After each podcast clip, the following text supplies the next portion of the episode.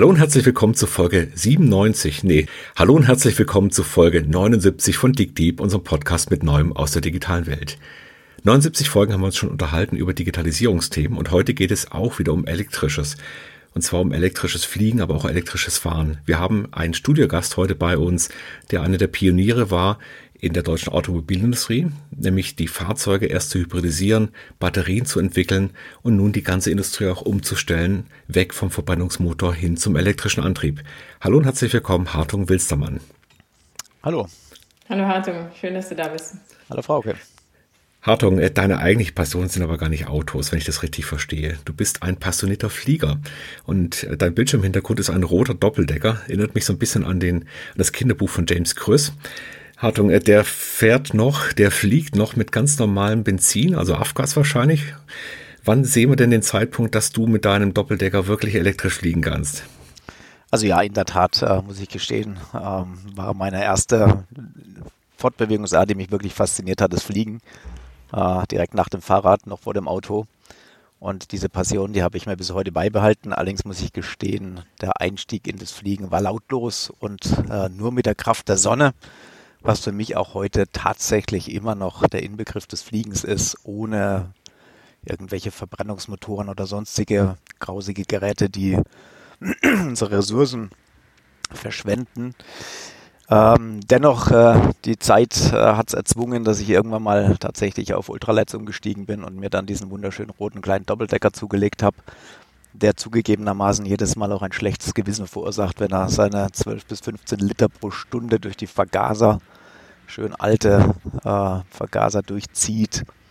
Ähm, dieses Flugzeug wird genau aus dieser Logik heraus auch niemals umweltfreundlich werden, weil da geht es um ganz andere Dinge, so Nostalgie. Da geht es um das, warum es heute auch noch Pferde gibt, obwohl der inzwischen das Auto erfunden worden ist. Also gesehen deine Frage, wann dieses Flugzeug jemals elektrisch fliegen wird, niemals.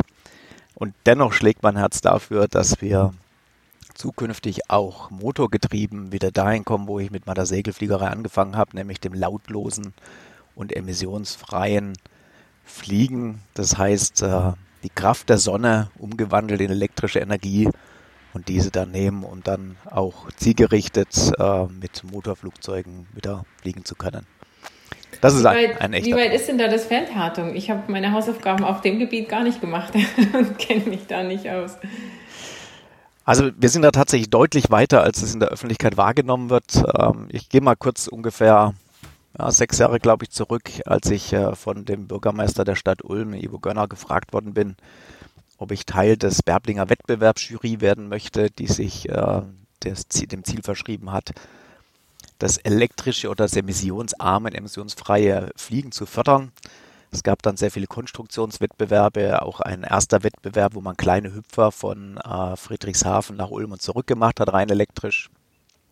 Und für das Jahr 2020, leider Corona-bedingt jetzt verschoben auf das Jahr 2021, war das Ziel nicht die Donau quer, wie das damals der äh, Werblinger gemacht hat, sondern die Donau längs zu überfliegen. Das heißt knapp 2000 Kilometer von der Quelle bis zur Mündung. Und äh, wenn jetzt nicht Corona dazwischen gekommen wäre, wäre das technisch auch definitiv problemlos möglich gewesen. Es äh, hätte genügend Leute gegeben, die ein Flugzeug inzwischen entwickelt haben, das äh, in der Lage ist, emissionsarm bis emissionsfrei die Donau entlang zu fliegen. Und das zeigt, wo wir heute stehen. Das ist so die private, unscheinbare Fliegerei, wenn man jetzt guckt, was sich auf dem professionellen Sektor bewegt, dann denke ich, ist inzwischen jedem bewusst, dass dort Firmen Lufttaxen hervorbringen, die allesamt nur elektrisch fliegen können. Also ich glaube, das äh, ist für jeden sehr leicht einsichtig, dass Verbrennerflugzeuge in der Stadt, äh, die Taxidienst äh, übernehmen sollen, nur emissionsfrei und ähm, möglichst lautlos fliegen können. Und da sind wir tatsächlich schon deutlich weiter, auch als die Öffentlichkeit es vielleicht wahrnimmt. Äh, es gibt sehr, sehr viele Firmen, die hochprofessionell dieses Thema adressieren gerade. Ähm, einige davon sind sogar bei uns ansässig, Volocopter und äh, Lilium beispielsweise. Es gibt aber weltweit sehr interessante Aktivitäten von Firmen, die es bis gestern noch gar nicht gab. Aber auch Firmen wie ähm, die bisherigen Autofirmen Hyundai, Audi, kommt äh, immer mal wieder Mercedes, jemand um die Ecke und äh, sagt, ich habe verstanden, die Mobilität der Zukunft findet nicht nur in zwei Dimensionen, sondern in drei Dimensionen statt. Und ich rechne damit, dass wir so ab dem Jahr 2025 real Lufttaxen erleben werden, vielleicht noch im kleinen Maße, aber die werden dann tatsächlich am Himmel erscheinen. Das ist meine Erwartung. Du hast jetzt gesagt, emissionsfrei und geräuschlos. Ist denn das geräuschlos auch was, wo man schon Fortschritte gemacht hat? Ich hatte immer den Eindruck, dass bei den Lufttaxen gerade das irgendwie so eine der, der Knackpunkte noch ist. Das ist eigentlich in der Diskussion noch unklar, ob sich das durchsetzen kann, weil es so eine große ja, äh, Lautverschmutzung verursacht. Also da hast du recht, Frauke, das ist tatsächlich äh, eine Wunde, in die du den Finger lebst, äh, legst. Ganz emissionsarm im Sinne von geräuschfrei werden diese Flugzeuge nicht fliegen können, weil sie immer irgendeine Art von Luftbewegung erzeugen müssen äh, mit Propellern, äh, egal wie gut oder schlecht die äh, ausgestaltet sind. Man wird etwas hören. Allerdings, wenn man die richtige Technologie nimmt, wird es so leise sein, dass es äh, nicht als störend empfunden werden wird. Also auch da gibt es Möglichkeiten, äh, nicht große Propellerblätter zu nehmen und äh, die dann flapp flapp machen wie die heutigen Hubschrauber mit sehr hohen Blattendgeschwindigkeiten, die dann auch bis in den Überschallbereich hineingehen und diese Geräusche auch verursachen. Äh, sondern äh, man nimmt dort äh, dank der Elektromotoren, kann man sich das gut leisten, viele kleine Motörchen, die dann zusammen auch eine große Leistung bringen, die ausreicht, um das Flugzeug in die Luft zu bringen. Und die kann man vom Geräusch her deutlich besser optimieren. Also so gesehen, ähm, gar nichts wird man nicht hören, aber ich äh, bin überzeugt davon, auch in der weiteren Optimierung, wenn die Flugzeuge überhaupt erstmal in die Luft kommen, kann man dann auch noch weiter an der an der Schallemission arbeiten und dann wird es in einem Niveau liegen, wo man es für die Bevölkerung gut akzeptieren kann. Auch Elektroautos fahren heute nicht geräuschlos, sie haben Abrollgeräusche, Windgeräusche. Also ganz geräuschlos geht, glaube ich, keine Art von Fortbewegung, aber es ist dann absolut im ertragbaren Maß. Also ich finde das total spannend, was da passieren wird. Wir hatten ja schon mal so eine Bewegung in die dritte Dimension, und zwar war das mit der Erfindung des elektrischen Aufzugs. Also davor waren ja die guten Wohnlagen so eher im Erdgeschoss oder eben im, in einem ersten Stock, ja, die, die Dinge, die man nicht ja acht Stockwerke hochtragen musste. Dann kam der Aufzug und auf einmal war das Penthouse sehr begehrt. Ähm, und ich bin sehr gespannt, was passiert, wenn man also die Entfernungen wieder ohne Staus direkt zurücklegen kann. Also wie die Städte sich im Inneren verändern werden, vielleicht in Kern werden oder auf einmal die, die Peripherien wieder interessanter werden. Wenn wir mal aber diesen Weg anschauen, Hartung, also da, da sind ja viele Probleme zu lösen oder Herausforderungen zu lösen. Also du musst ja irgendwie die, die richtigen Batteriezellen haben, die in der Leistung sind, das in der Lage sind, die, diese Leistung auch abzugeben. Du brauchst irgendwie ganz neuartige Fluggeräte. Also es ist ja offensichtlich, dass diese Liliums und Volocopters, die du angesprochen hast, ja ganz anders aussehen erstmal, also eine andere Flugphysik auch haben. Dann, wenn ich das richtig sehe, dann werden wir die eher als autonom fliegende Flugzeuge, also Taxi ohne Taxifahrer haben. Und wir müssen es ja irgendwie auch noch regulieren in einem Umfeld, was ja heute eher auf Verkehrsflugzeuge ausgelegt ist und dann auf den Sichtflug im nicht gesteuerten Bereich. Ähm, wo ist denn da aus deiner Sicht die größte Herausforderung? Oder haben wir alles? Also in der Tat ist es natürlich schon eine ziemliche Ansammlung an äh, Neuigkeiten und Herausforderungen, die dort zu bewältigen sind. Äh, ich fange mal bei denen an, von denen ich glaube, dass sie leichter zu lösen sind. Das ist beispielsweise das ganze Thema autonomes Fliegen. Wenn man heute guckt, wie auch schon die Verkehrsluftfahrt sich fortbewegt, da ist schon lange vor dem Auto sehr viel mehr autonom gewesen. Und auch heute ähm, denke ich, ist das keine Herausforderung, die in der Luft nicht lösbar wäre. Das ist eine ganz andere Herausforderung auf dem Boden, wo spielende Kinder und äh, Kinderwagen und andere schwer erkennbare Gegenstände plötzlich vors Auto hüpfen können. In der Luft äh, ist es doch überschaubar, was sich da rumtummelt und das ist mit der heutigen Technologie aus meiner Sicht beherrschbar. Ähm, in dem Zusammenhang sehe ich die größere Herausforderung in der Akzeptanz der Passagiere. Also die Technik wird es ermöglichen. Die Frage ist, wie weit möchte sich ein Passagier in ein Flugzeug setzen, das völlig autonom ohne Pilot durch die Gegend fliegt? Äh, ich finde es heute immer noch ein bisschen spooky, wenn ich auf die großen Flughäfen gehe und da fahren führerlose äh, Transportsysteme zwischen den Terminals hin und her. Da gewöhnt man sich dran, die fahren auch verhältnismäßig äh, langsam und äh, auf Schienen, das, äh, das geht noch. Aber in der Tat fühle ich mich wohl, wenn ich mir jetzt vorstelle, der nächste Airbus, in den ich einsteige, der hätte keinen Pilot mehr. Ja, da muss jeder einmal in sich hineinhören. Das wird eine Herausforderung werden, wie da die Akzeptanz ist. Mhm. Deswegen bin ich überzeugt, die ersten Lufttaxen werden mit Piloten kommen, ob notwendig oder nicht. Einfach aus der Psyche heraus. Das zweite Thema ist dann äh, aus meiner Sicht schon deutlich schwieriger. Das sind die ganzen Regularien. Ähm, eine EASA beispielsweise hat natürlich Interesse daran, dass alles in dem sicheren Bereich bleibt, kennt sich aber genauso wenig wie die äh, Startups mit den äh, Technologien aus im Sinne von äh, Erfahrung, weil Erfahrung entsteht erst im Rückblick, also indem man es tut. Und da wir das alles noch nicht getan haben, hat natürlich keiner die entsprechende Erfahrung, um guten Gewissens sagen zu können, die und die äh, Zulassungsvoraussetzung gibt es. Das heißt, das Thema äh, Regelwerk muss sich hier erst nochmal weiterentwickeln. Da wird sich noch sehr, sehr viel tun. In der Technik sehe ich allerdings in der Tat die allergrößte Voraussetzung in der Batterie äh, die im Flugzeug einen prinzipbedingten Nachteil hat, nämlich sie schleppt sich ständig mit, egal ob sie voll oder leer ist. Sie wiegt auch immer gleich viel. Das heißt, im Gegensatz zum Verbrenner, der ja im Laufe des Fluges ähm, seinen Kraftstoff in die Luft bläst und damit immer leichter wird, äh, behält die Batterie, egal wie leer sie ist, erstmal ihr Gewicht bei. Das macht es insbesondere für die Landung sehr, sehr schwierig, weil man muss auf alle Fälle noch eine sichere Landung hinbekommen können und das mit gewichtsmäßig vollem Tank, auch wenn energiemäßig dann leer ist. Das ist eine Herausforderung, äh, die besondere ähm, Herausforderung an die Batterie stellt.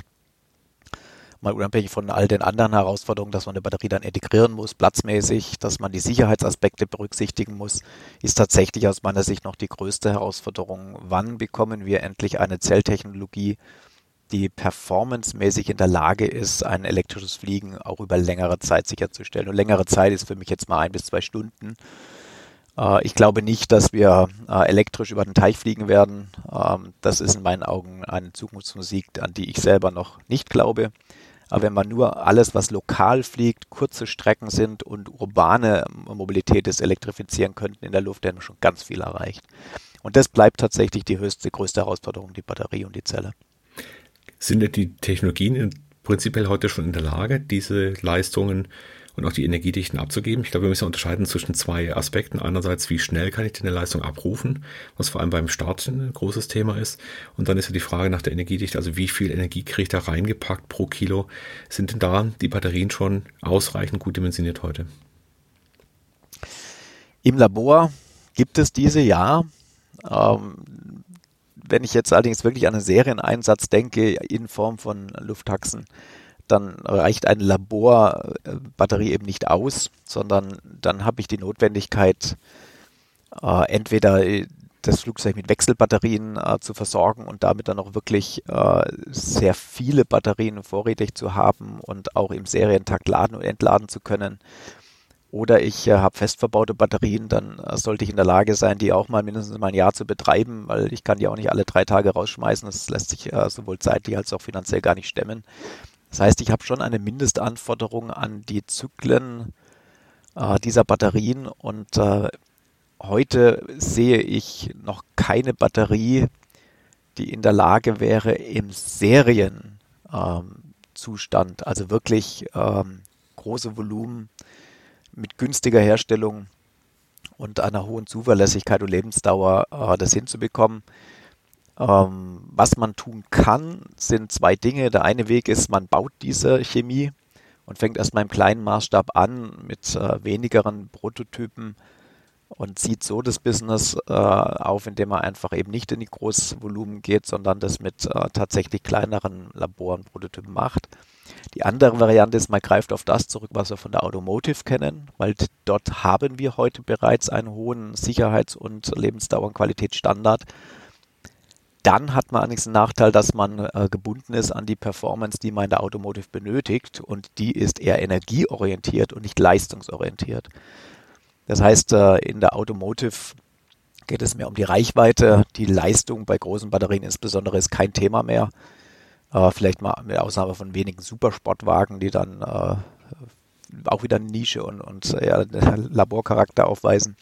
Aber die großen äh, Stückzahlen, die sind energieorientiert und damit für die Luftfahrt erstmal an für sich falsch ausgelegt.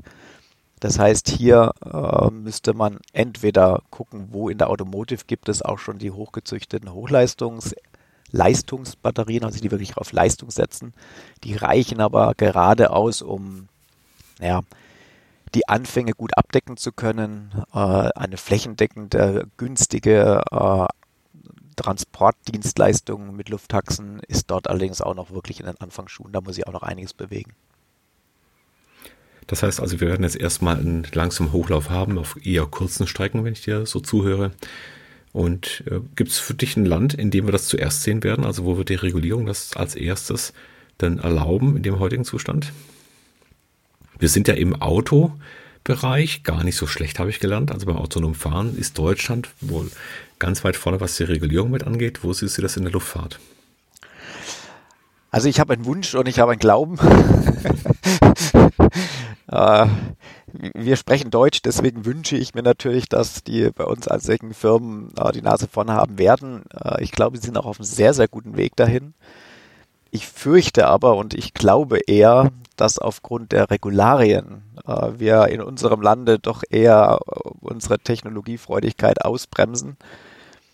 Ähm, das mag auch vielleicht ein europäisches Problem sein, nicht nur ein deutsches, sondern vielleicht tatsächlich auch ein europäisches Problem. Und deswegen erwarte ich, dass wir zuerst in China und in Ländern, wo die ähm, gesetzlichen Randbedingungen sehr viel schneller verändert werden können, dass wir dort zuerst tatsächlich äh, in der Bevölkerung diese Technologie sehen werden. Ich rede jetzt nicht von den Prototypen, die wird es äh, wahrscheinlich weltweit überall geben, sondern wirklich im Sinne von Anwendung als eine Transportdienstleistung werden wir meines Erachtens eher in den Ländern sehen, wo die Regularien sehr viel schneller angepasst werden und das auch über Nacht teilweise. Also konkret in, in den asiatischen Bereichen. Also sehr spannend, wie wir uns dann in wenigen Jahren auch dreidimensional bewegen werden. Jetzt hast du ja die Nostalgie angesprochen mit dem roten Doppeldecker und ich wohne hier in Stuttgart nicht weit weg von dem Motoren Valley, ja, unser Türkheim, Bad Cannstatt sind so die Ursprünge eigentlich der gesamten Automobilindustrie. Da ist unglaublich viel entstanden. Es gibt noch die, das berühmte Gewächshaus, so, wo das erste Auto ent, ent, erdacht und zusammengebaut wurde. Und jetzt war die Zeitungsnachricht von dieser Woche, dass eben ein großer Teil des Werksgeländes von Untertürkheim eben weg vom Verbrenner hin zu einem elektrischen Campus werden soll, zum autonomen Fahren und so weiter. Und wenn ich mal drei Jahre zurückschaue, da hätte kein Mensch geglaubt, dass wir Verbote von Verbrennungsmotoren weltweit sehen und auch einfach dann jetzt schlucken würden. Und der Aufschrei ist recht verhalten. Das heißt, alle stellen sich darauf ein, dass auch die Personenfahrzeuge in, als erstes tatsächlich jetzt den gesamten Weg zum Elektromotor gehen. Ist das eine gute Entwicklung? das ist immer eine Frage der Sichtweise. Wenn dein Arbeitsplatz damit wegfällt, findest du das weniger witzig. Wenn man äh, global äh, das Ganze äh, anschaut, dann glaube ich, geht gar kein Weg daran vorbei, weil äh, aus meiner Sicht äh, sollten wir äh, es tunlichst vermeiden, in der Zukunft die letzten 150 Jahre zu wiederholen und äh, Ressourcen, die nicht nachwachsen in verhältnismäßiger Zeit, äh, in Form von Fortbewegung verbrassen. Da haben wir, glaube ich, bessere Anwendungen für unsere wertvollen Ressourcen. Wenn man die Elektromobilität konsequent fertig denkt und einfach ihr auch noch Zeit gibt, dorthin zu kommen, wo man heute sich schon vorstellen kann, dann bietet die Elektromobilität, egal jetzt ob zu Lande oder zu Wasser oder in der Luft, das grundsätzliche Potenzial, vollständig CO2-neutral sich fortzubewegen. Das heißt, rein aus der Kraft von regenerativen Energien, die dann auch entsprechend äh, CO2-neutral transportiert werden können und äh, mit relativ hohem Wirkungsgrad dann auch in Vortrieb umgesetzt werden können. Dieses Potenzial bietet die Elektromobilität. Das bietet ein Verbrennungsmotor, egal wie ich ihn äh, effizient gestalte, ist, egal wie sehr ich ihn noch weiterentwickle, bietet dieses Potenzial nicht. Er wird immer Kraftstoff verbrennen, ansonsten wäre es kein Verbrennungsmotor. Deswegen ist es aus meiner Sicht alternativlos, sich in diese Richtung zu bewegen. Die Frage, die man sich stellen kann, ist, in welcher Geschwindigkeit tut man das und mit welchen Kollateralschäden. Ähm, immer wenn ich eine sehr schnelle Veränderung erzwinge, wird es wahrscheinlich mehr Nebenwirkungen und auch äh, Randbedingungen geben, die man nicht bereit ist oder nicht gerne bereit ist zu akzeptieren. Das heißt, wenn ich jetzt über Nacht alle Verbrennungsmotoren töten würde und in, auf Elektromotoren umstellen, dann hätte ich zumindest mal zwei große Nachteile. Das eine ist, unsere gesamte Arbeitsmarktsituation wäre mit einem Wechsel konfrontiert, den sie so nicht einfach wegstecken könnte, weil die Leute eben nicht einfach äh, umgepolt werden können von Mechaniker auf Elektriker, sondern da wird es einige Leute geben, die dort einfach viel mehr Zeit benötigen, diesen Wandel und Wechsel auch mitzumachen. Und das zweite ist, ähm, ich würde dort eine komplett neue Infrastruktur äh, erzwingen, die wir heute auch noch gar nicht haben. Das heißt, ich müsste dann, wenn ich jetzt schlagartig alles auf Elektro umstellen würde, äh, damit leben, dass der Strom eben auch noch nicht CO2-neutral hergestellt wird. Das führt ein Stück weit äh, den Gedanken natürlich ad absurdum, sondern der macht aus meiner Sicht nur Sinn, wenn man auch konsequenterweise Energieerzeugung und Energietransport äh, CO2-neutral mit einbindet. Und das Zweite ist, ich hätte auch gar nicht die Ladeinfrastruktur, dann würde ich wieder mit Hybriden fahren, die dann äh, doch wieder aus äh, Kraftstoff äh, auf sehr schlechten Wirkungsgrad ähm, dann den, äh, den Verbrenner nutzen, um dann elektrisch fahren zu können. Das sind dann solche, ähm, sagen wir es mal, Nebenerscheinungen, die dann weder sinnvoll noch wünschenswert sind. Deswegen aus meiner Sicht ist es alternativlos, wir werden dorthin kommen. Ich wünsche mir aber einen äh, intelligenten Weg dorthin, der auch berücksichtigt, dass es äh, beispielsweise dann auch ein Untertürkein gibt, in dem dann Stück für Stück die Industrie umgestellt werden müssen, wenn ich einfach im großen Bulldozer durchfährt, Untertürkein platt macht und dann da eben eine, eine Batteriefabrik stellt. So leicht und schnell wird es nicht gehen. Der Weg dahin wird aber erstmal sein, das Ziel klar zu definieren. Und da bin ich sehr, sehr froh drum. Wenn man ganz klar sagt, das Ziel ist es, dorthin zu kommen, dann können wir in aller Ruhe über den Weg diskutieren. Das ist das, äh, was wir tun sollten und nicht das Ziel anzweifeln, nur weil der Weg dahin komplizierter ist oder vielleicht etwas länger dauert, als wir das gerne hätten. Das ist ein ganz interessanter Aspekt. Also man konnte überall sehen, bei den OEMs und auch in der Zulieferbranche, dass seitdem diese Klarheit herrscht, es wird passieren, dass die Anstrengung, sich auch dann entsprechend ernsthaft damit auseinanderzusetzen, das nicht auszublenden, das nicht einfach nur nicht zu mögen zum Beispiel und zu sagen, das ist ja eh ein Irrweg und noch 17 andere Wege vorzuschlagen, tatsächlich dazu hilft jetzt sich auch ernsthafter Gedanken zu machen, was heißt denn das für meine, für meine Organisation, also für meine Fähigkeiten, die ich brauche, was heißt das auch für die Art und Weise, wie ich Fahrzeuge entwickle. Und da kann man ja schon einen Trend sehen, dass praktisch alle neuen Wettbewerber, nein, ausschließlich alle neuen Wettbewerber nur elektrisch fahren, also die geringere Komplexität dieser, dieser Antriebsplattform nutzen, um sich dann eben darauf zu konzentrieren, was heißt denn das dann für mein, mein Kundenerlebnis, wie kann ich denn den Innenraum besser gestalten, was macht der Kunde eigentlich in meinem Fahrzeug? Und der Fokus gar nicht mehr so ist, wie, wie denn diese Antriebstechnologie an sich funktioniert. Ähm also bevor ich darauf eingehe, lass mich vielleicht noch einen Aspekt erwähnen, der auch mit dem Thema äh, Geschwindigkeit der Veränderung zusammenhängt.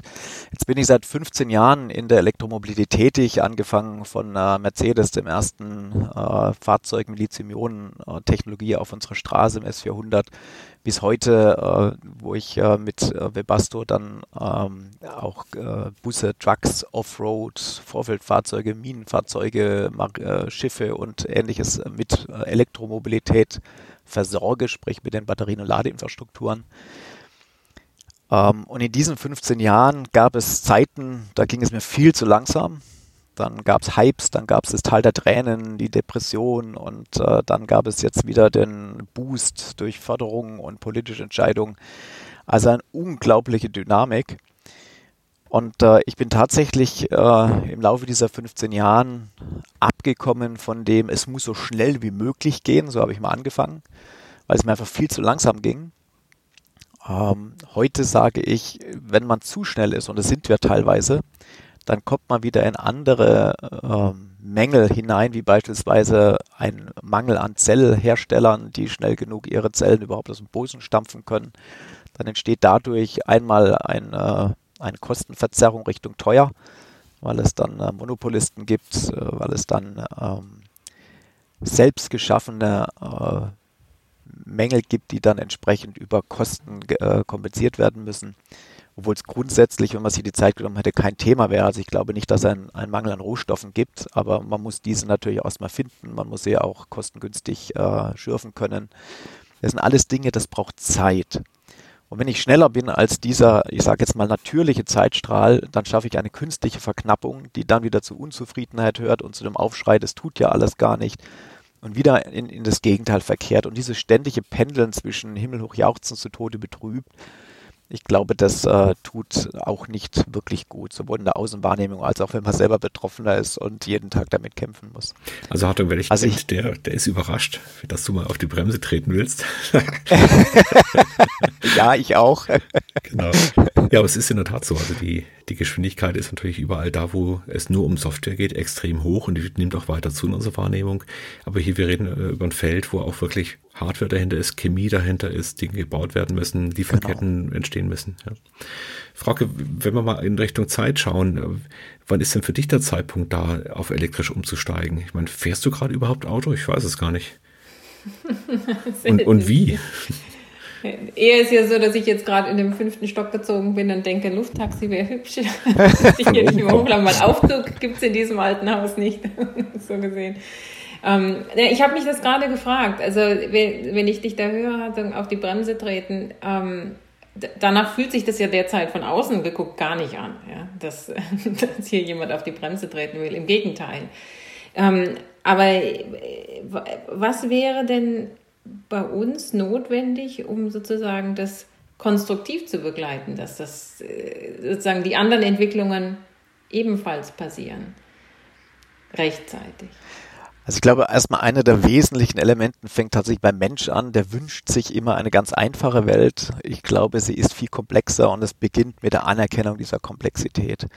Wenn ich die Diskussion höre, wer macht jetzt das Rennen, äh, Elektromotor oder äh, Wasserstoff, Brennstoffzelle oder alternative Kraftstoffe, äh, ich bin da immer sehr verwundert, weil wenn man mal in den Rückspiegel guckt, äh, die Welt war noch nie so einfach, wie sie dann geworden ist.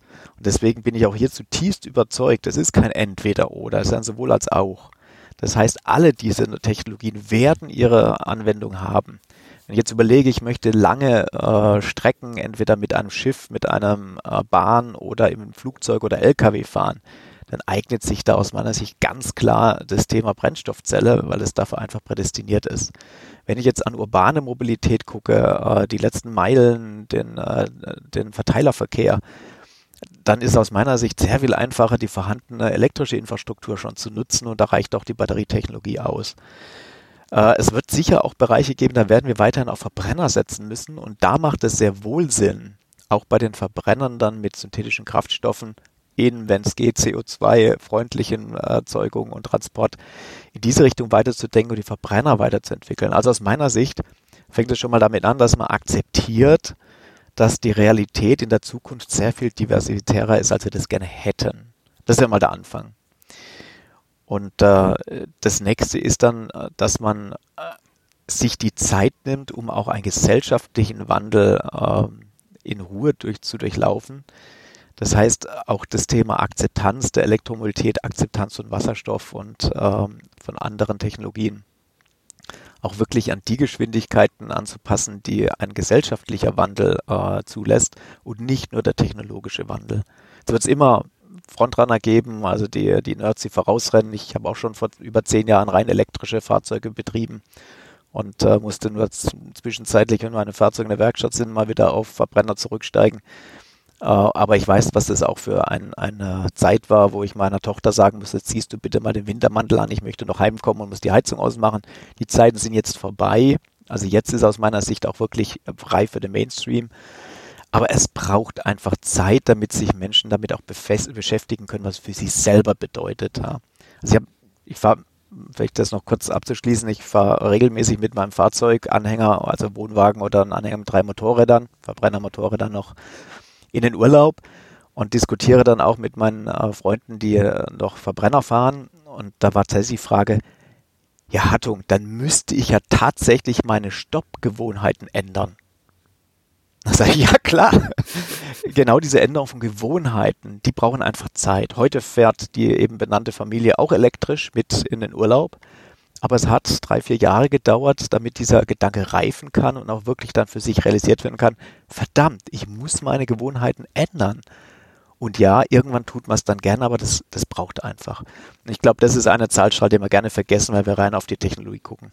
Jetzt sind wir ja hier in einem Digitalisierungspodcast. Äh, in welchem Ausmaß ist denn dieses Zukunftsbild oder die Realität, wie sie jetzt schon ist, darauf angewiesen, dass man hier flüssig mit Apps und Handys und Ähnlichem umgehen kann? Also in der Corona-Ecke und Impfdebatte sieht man das ja deutlich, dass viele der Lösungen, die sozusagen schnell einen Termin ausmachen, sowas, eine Digital Literacy voraussetzen, die die Zielgruppen, an die man gerade denkt, ja gar nicht haben. Ja, und so kommt mir das ein bisschen auch bei der Elektromobilität oder Mikromobilität, fließender Übergang von, wie du sagst, Verbrenner zu in der Stadt anderen Mobilitätsgeräten aller Art vor. Das geht einfach für Leute, die irgendwie sich in diesem vernetzten Feld gut bewegen können. Aber wenn ich an meine Eltern denke, dann wären die da völlig überfordert.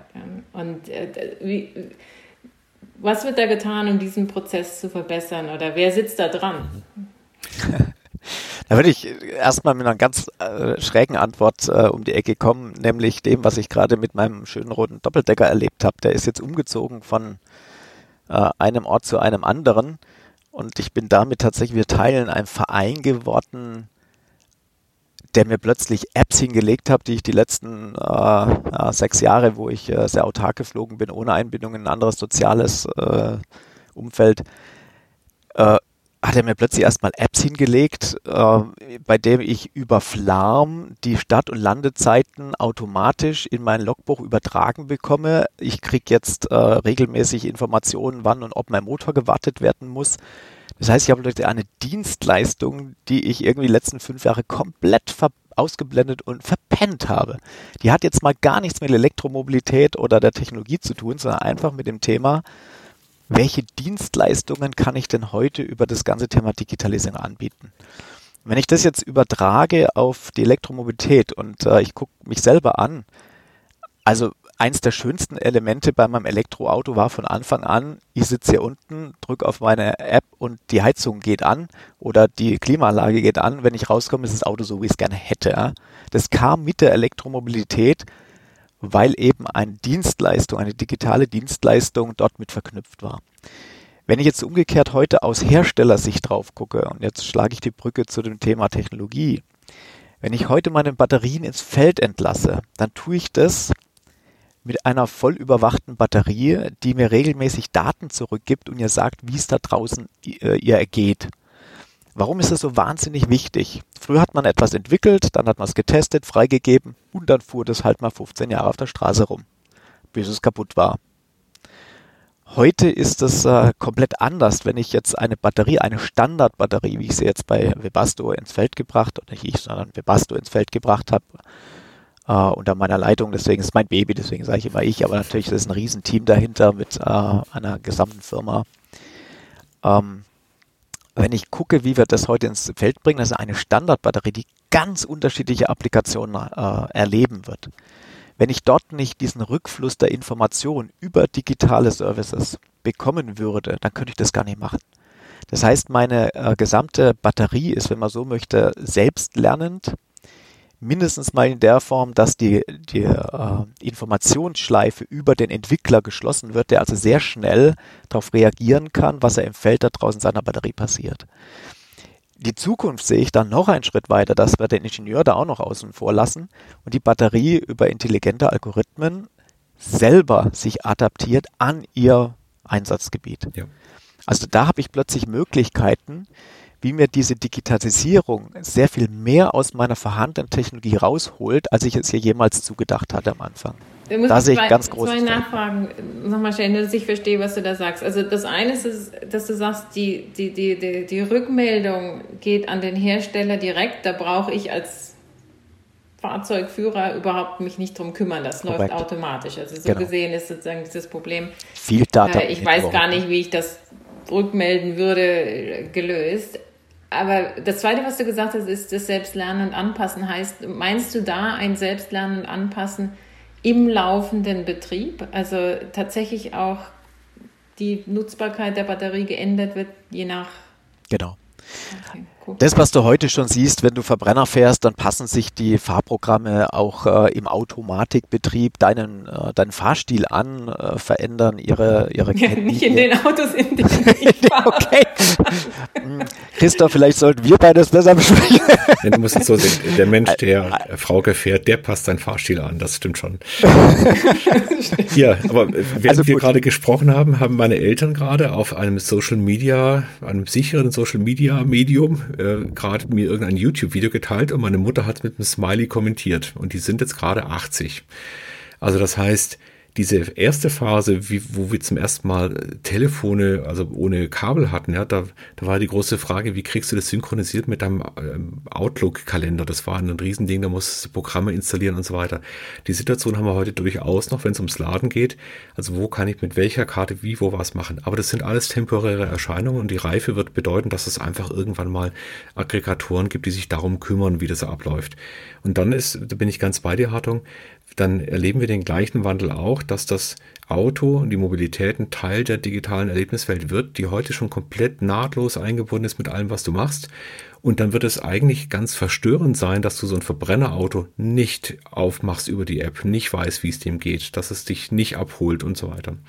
Und deswegen glaube ich, werden wir irgendwann diesen Mainstream erreicht haben, wenn das Auto elektrisch fährt, und das Verbrennerauto äh, besonders gekennzeichnet wird, besonders benannt wird. Und da sind wir gar nicht so weit davon entfernt, denn wenn wir mal die Zulassungszahlen in Deutschland anschauen, dann geht das ganz schön nach oben und damit kommt eben auch dann zum ersten Mal auch der Direktkontakt vom Fahrzeughersteller mit dem Kunden mit rein. Ist ja auch eine ganz interessante Sache. Das sind auch immer so Hintertüren, wo du zum ersten Mal praktisch dem Händler sagst, das ist ich nehme den nicht weg, aber ich möchte schon durchaus auch direkt mit meinem Kunden, der das Fahrzeug, das Produkt dann benutzt, in Kontakt sein. Und die nächste Stufe wird sein, dass eben der Händler eine ganz andere Rolle bekommt. Ja, was wir jetzt schon bei Volvo zum Beispiel sehen, der angekündigt hat, dass er seine E-Fahrzeuge eben nicht über den Handel verkauft, sondern nur noch online. Und der Händler damit eher so ein Hub wird, eben für die weniger werdenden Reparaturen, für das Abholen des Fahrzeugs, für den menschlichen Kontakt. Ja, also das beantwortet vielleicht ein bisschen deine Frage, äh, Frauke, inwieweit das zusammenhängt. Aus meiner Sicht äh, hängt es nicht jetzt zwangsverkoppelt zusammen, aber wenn man es verbindet, ergeben sich ganz neue Möglichkeiten. Also das, was eigentlich so mein Credo ist, du musst die Welt nicht neu erfinden, du musst die erfundenen Bausteine neu zusammenfügen und dann entsteht schon was Neues. Und deswegen allein dieses, diese Verkopplung beispielsweise von Eva, also elektrisch autonom ist erstmal nicht miteinander verkoppelt. Aber wenn es zusammenkommt, äh, bekommt es eine ganz neue Dynamik und es ist nicht nur dann die Summe von zwei Einzelbausteinen, sondern ist ein ganz neues Fahrerlebnis. Wenn ich heute dran denke, äh, alle Elektrofahrzeuge, die ich jetzt gefahren habe, mal außer der Nerdzeit ganz am Anfang, aber sagen wir alle vernünftigen Elektrofahrzeuge, hatten autonome Fähigkeiten. Das heißt, auf der Autobahn fahren sie alleine. Das verbinde ich jetzt im Kopf erstmal mit äh, Elektro, ist aber nicht so. Man könnte natürlich genauso einen Verbrenner autonom fahren, aber die Technologie, und Christoph, du hast vorhin gesagt, je einfacher dann der Triebstrang wird, desto mehr kann ich auch in die äh, anderen Themen hineinstecken, weil ich entweder Platz bekomme oder weil ich äh, entsprechende reduzierende Komplexität habe. Ich muss keine Abgasfabrik mehr unten spazieren fahren und, und, und. Das heißt, dann habe ich auch plötzlich Möglichkeiten, andere Technologien mit reinzubringen. Und äh, die Kombination, da sehe ich die Digitalisierung als einen der wesentlichen Begleiter und Enabler für das Thema Elektromobilität, wie wir es erleben werden. Man kann es noch ganz schön an den Kämpfen ansehen, auch die letzten Jahre waren geprägt durch Tesla Fighter. Das waren Fahrzeuge der westlichen OEMs, auf äh, allen möglichen OEMs, die gesagt haben, wir müssen jetzt endlich mal gegen den Tesla, den wir jetzt irgendwann mal ernst genommen hatten, dann auch dagegen ankämpfen. Da ging es um Technologien, da ging es um Reichweite, ging es um Beschleunigung, ging es um die Batterietechnologie und so weiter. Und inzwischen sind die Tesla Fighter alle da und es ist ganz normal geworden. Und der nächste, der vor der Tür steht, ist Apple. Und auf einmal gibt es die Welle der Apple Fighters und es sind Fahrzeuge, die nicht mehr den Fokus auf den Antrieb haben, sondern auf den Innenraum, die Immersion in den Innenraum.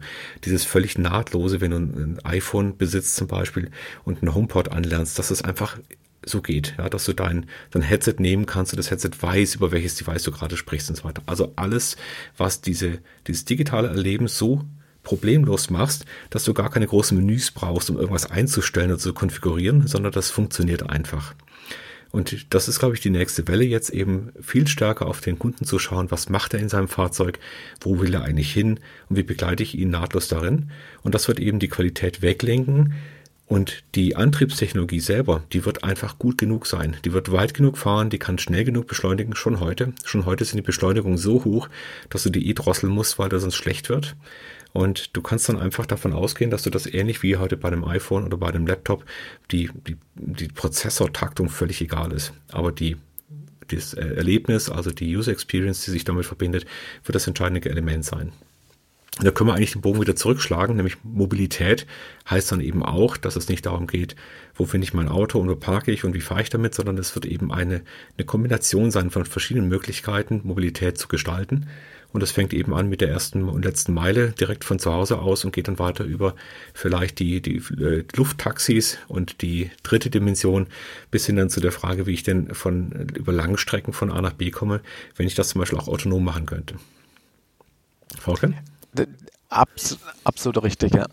Und Hartung nicht ins Wort fallen, aber weil jetzt gerade das Stichwort Parken nochmal ansprecht, äh, ich sehe hier mit äh, Interesse, wie viele elektrische Parkplätze und auch im Moment einfacher zu beparkende Parkplätze man in den Innenstädten jetzt sieht. Aber es kommt mir so vor, also am Straßenrand, ne? Äh, aber es kommt mir so vor, wie, das kann nur eine Zwischenlösung sein in der Form. Ja? Das, also wenn das zu arg zunimmt mit den Elektroautos, dann ist gar nicht, also da, da, da ist der Ran auf die so groß, das kann gar nicht gehen.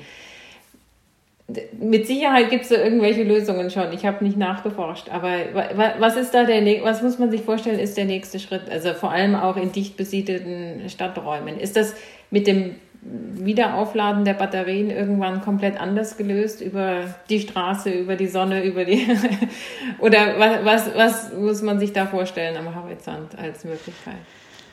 Ähm, also ich, ich, muss gestehen, ich äh, habe für mich selber dort eine andere Einstellung entwickelt. Äh, ich versuche nicht die Zukunft möglichst präzise vorherzusagen und werde dann alles tun, dass genau meine vorhergesagte Zukunft auch eintritt, weil ansonsten habe ich ja blamiert, sondern äh, ich sehe die gesamte äh, Welt, das gesamte Leben als eine ständige Veränderung an, die immer wieder neue Richtungen einschlägt. Äh, Corona hat vor drei Jahren keiner vorhergesehen. Was hat es jetzt getan? Uns die Digitalisierung nach vorne geschossen, wie, glaube ich, keine andere äh, Einflussmöglichkeit. Äh, also jetzt nicht sagen, dass ich Corona toll finde, aber es hat auch positive Aspekte dabei, die keiner vorhergesehen hat. In jedem Szenario war das nicht drin.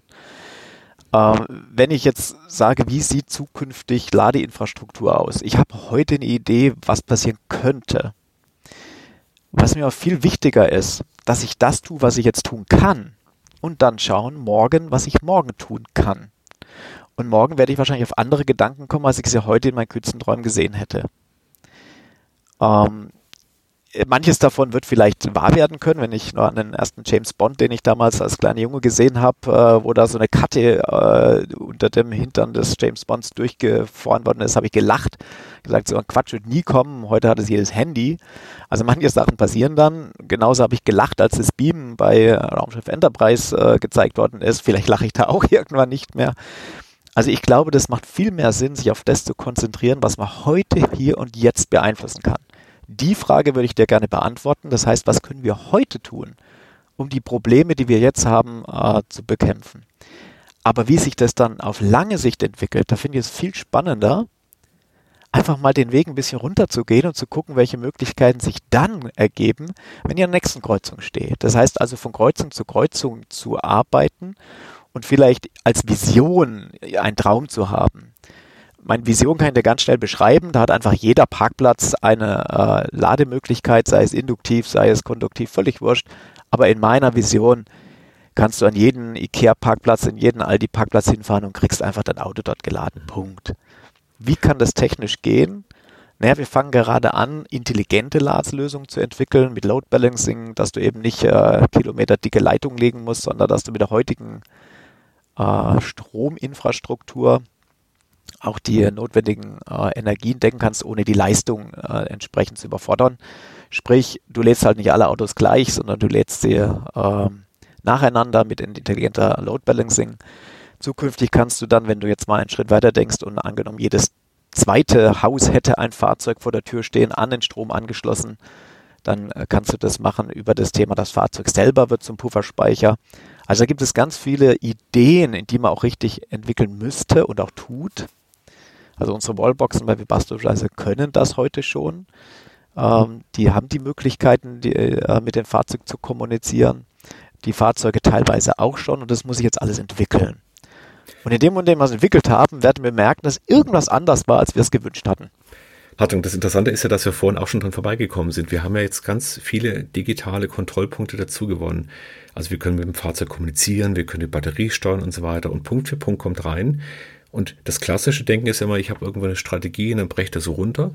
Und das, was wir aber hier sehen, ist, nee, du schaffst ja eigentlich nur Möglichkeiten, Räume, du spannst Räume auf, in denen du agieren kannst. Nämlich, dass ein Fahrzeug nicht einfach nur als, als Block auf der Straße steht, sondern kannst mit ihm reden. Du kannst das Verhalten des Nutzers vielleicht vorhersagen, sodass du weißt, wann der losfahren möchte. Alles Dinge, wenn sie mal da sind, werden wir in allen Bereichen, nicht nur im Laden sehen, dass wir dort ganz andere Möglichkeiten haben, eben dann auch entsprechend Dienste aufzusetzen, die das besser machen. Und dazu brauchen wir aber auch eine nahtlose, verknüpfte, offene Infrastruktur, die miteinander reden kann und diese Dinge untereinander löst. Das ist auch ein interessantes Thema noch, wenn wir auf das, die heutigen Mobilitätssysteme schauen. Die sind alle voneinander entkoppelt. Die Bahn hat nichts mit dem Straßenverkehr zu tun, der hat nichts mit, mit den Tretrollern zu tun. Und im Endeffekt führt das eher zu isolierten und nicht guten systemischen Lösungen, weil dann die Effizienz, wie du von A nach B kommst, dadurch nicht dramatisch gestiegen ist. Und da, Christoph, kommen wir genau wieder zu dem zurück, was ich vorhin sagte. Das Entscheidende ist, glaube ich, nicht, äh, ein Thema abgegrenzt zu äh, verstehen, zu entwickeln, mit einer Vision zu versehen und Strategien abzuleiten, dahin zu kommen, sondern ich glaube, das Entscheidende ist, anzugucken, welche Bausteine gibt es denn und die dann intelligent zu verbinden, das heißt, die Brücken zu bauen. Vor 15 Jahren fing es bei mir an mit dem Thema Verbrennungsmotor und Elektromotor in einem Fahrzeug. Was ist daraus heute geworden?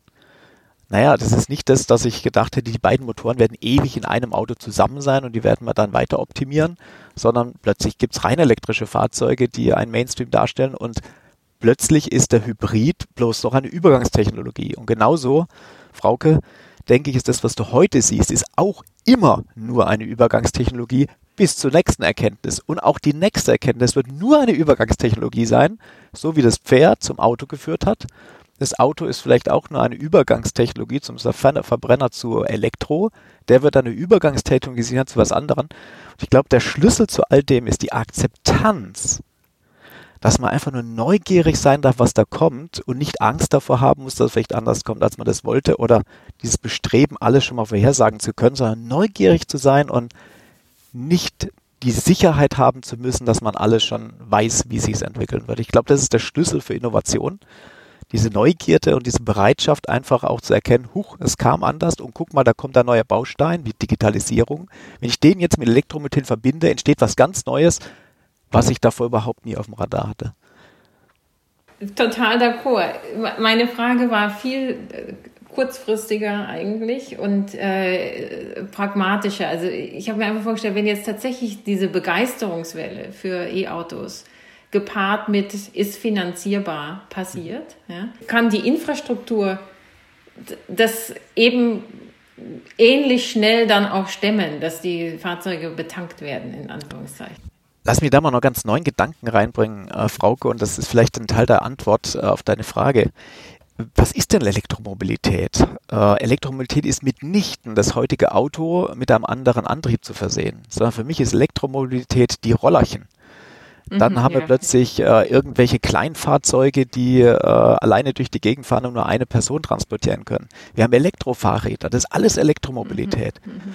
Und wenn du jetzt mal äh, das mit einbeziehst, dann wird plötzlich aus, wenn du in einer Stadt, was weiß ich, 100.000 Fahrzeuge hattest, dann ist es nicht 100.000 Elektroautos. Danach so hast du plötzlich nur noch 50.000 Elektroautos und die anderen 50.000 sind ganz andere Arten von Elektromobilität. Und plötzlich stellt sich die Frage nach, wo kriege ich denn 100.000 Ladepunkte gar nicht mehr, weil dein Fahrrad, das kannst du auch im Keller laden. Mhm, mhm äh, mhm. und den, äh, der Roller, der fährt irgendwo an, an, eine ehemalige Tankstelle, die dann jetzt plötzlich Ladeinfrastruktur für mhm. autonom fahrende äh, mhm. Taxen hat. Mhm. Also wenn man das mit reinnimmt, dann glaube ich, werden sich ganz andere Lösungen noch ergeben. Guck dir in, in Paris oder in Städten an, was die, die Roller gemacht haben. Auch eine Form der Elektromobilität, da stellt sich aber die Frage der Ladeinfrastruktur ja. nicht so sehr, wie sie beispielsweise bei einem Auto mit 90 Kilowattstunden Batterie wäre. Mhm, mh, mh. Und das ist das, was ich glaube, äh, da wird, werden ganz andere Realitäten kommen, als wir sie uns im Moment die Frage stellen nach dem Motto, hu, wo kriege ich denn jetzt die Ladesäulen für 100.000 Fahrzeuge her, wenn ich 100.000 Verbrenner hatte? Mhm. Ja. Mhm. Auch die Technologie selber, 800 Volt laden wird ganz massiv gerade kommen. Und damit bist du sehr, sehr schnell in dem Bereich drin, dass du die normalen Fahrstrecken deines täglichen Bedarfs in sehr, sehr schneller Zeit hast. Viele Probleme, gerade selbst wenn du einen großen Hybrid hast, entstehen eben dadurch, dass du sehr langsam laden kannst. Und auch das wird sich verändern. Aber das wird sich jetzt zeigen. Also der, äh, der Fortschritt ist ja selten im Gleichtakt. Ja, also das heißt, normalerweise gibt es immer eben Menschen, die eine Technologie pushen, die dann eben wie, wie Hartung auch vor einigen Jahren dann sich mit all den Schmerzen auseinandersetzen und die bahnen dann aber den Weg, weil in der Zwischenzeit auch tatsächlich dann die Geschäftsmodelle entstehen, die Infrastrukturen. Die Technologiezyklen sind unterschiedlich lang, also eine, eine Elektrobau, äh, Elektroladesäule zu bauen, dauert einfach deutlich länger als ein neues Handy sich irgendwo zu kaufen und eine App runterzuladen. Also auch damit wird man umgehen können. Und es werden auch ganz neue Schichten von Betreibern, von Infrastrukturen und so weiter entstehen. Also das ist im Prinzip schon heute angelegt. Und äh, ich möchte mal zurückkommen, Hartang, auf dein Bild vom Brückenbau. Also ich finde das eine sehr schöne Metapher jetzt auch für diese Phase. Wir bauen gerade eine Brücke. Wir wissen ungefähr, wo das andere Ufer sein könnte. Wir kennen noch nicht den, den Lagerpunkt, also wo genau wir aufsetzen werden. Ähm, aber sich schon mal mit dem Brückenbauen zu beschäftigen, halte ich für eine sehr schöne und wichtige Angelegenheit. Ja. Also danke ähm, für diese inspirierenden Worte zum Thema Elektromobilität. Und ich wünsche dir, dass ja, du mit deinem Verbrennungsflugzeugchen noch viel Spaß hast, aber irgendwann auch, auch, da umsteigen kannst auf irgendwas und, ressourcenschonendes. Natürlich, natürlich werde ich trotzdem auch in ein Elektroflugzeug steigen, genauso wie ich heute in ein Elektroauto staug und trotzdem noch auf dem Pferd, wenn es äh, denn möglich ist. Ich glaube, dass äh, einfach die, die Vielfältigkeit ist äh, das Schöne an dieser Welt. Sehr Vielen herzlichen Dank für die Möglichkeit, ein bisschen meine Gedanken hier darstellen zu können. Und ich würde gern äh, abschließen mit dem berühmten Satz, äh, die Zukunft ist meines Erachtens tatsächlich schon lange da, halt noch nicht gleich verteilt. Und ich glaube, da tun wir uns tatsächlich noch schwer anzuerkennen, dass sie in verschiedenen Dimensionen verschieden schnell unterwegs ist. Sehr schön. Ich will kontern mit dem Satz, wir sind die erste Generation, die die Zukunft noch selber erleben wird. Was erschreckend und segensreich ist, beides. Sehr schön setze jetzt hier nicht noch einen drauf, sondern sage einfach vielen Dank für das schöne Gespräch. Fair enough. Danke, Hartung. Danke, Frauke.